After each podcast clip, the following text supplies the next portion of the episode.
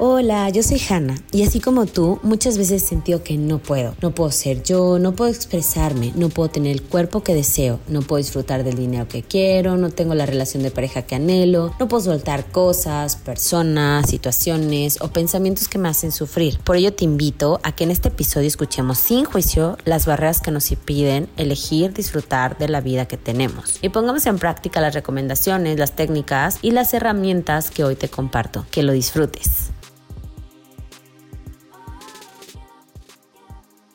Muchas veces se habla de hábitos buenos o de hábitos malos. El hecho es que es un hábito. ¿Por qué creamos un hábito? ¿Cuál es esa costumbre que nos lleva a repetir una y otra vez? La idea de cambiar esos viejos o malos hábitos y llevarlos en unos buenos y que te sean convenientes es una elección, una elección consciente, que con práctica y disciplina podrás lograr. Es importante que se lleve a la ejecución y sobre todo que sea mantenible en el tiempo.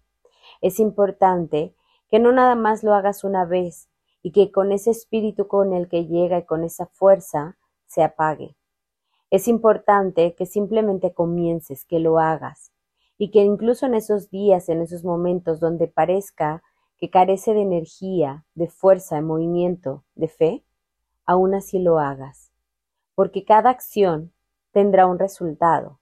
Y a lo mejor acciones pequeñas no se van a notar, pero ¿qué tal si tú haces algo pequeño que te lleve hacia tu gran meta?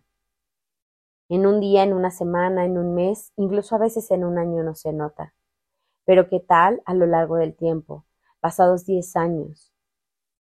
Es importante que tomes conciencia de esto. Por eso, la toma de conciencia del día de hoy va enfocada ¿A qué tienes que hacerlo? En primer lugar. ¿Y cómo puedes ser sostenible en el tiempo? ¿Qué es aquello que puedes modificar? ¿Cómo puedes hacer que sea más ligero, más feliz, más disfrutable? Porque un hábito también tiene que ser parte de la vida.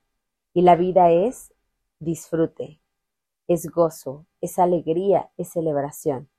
¿Cómo podrías hacer tus hábitos más gozosos. Déjame saber. Gracias por habernos acompañado hasta el final de un episodio más de Siento que no puedo. Por favor, comparte este podcast a quien creas que le pueda ayudar a eliminar esta barrera en su vida. Encuéntrame en redes como hana.mayumi y escríbeme qué te pareció este episodio. Nos vemos la siguiente semana para seguir disfrutando de más. Besos.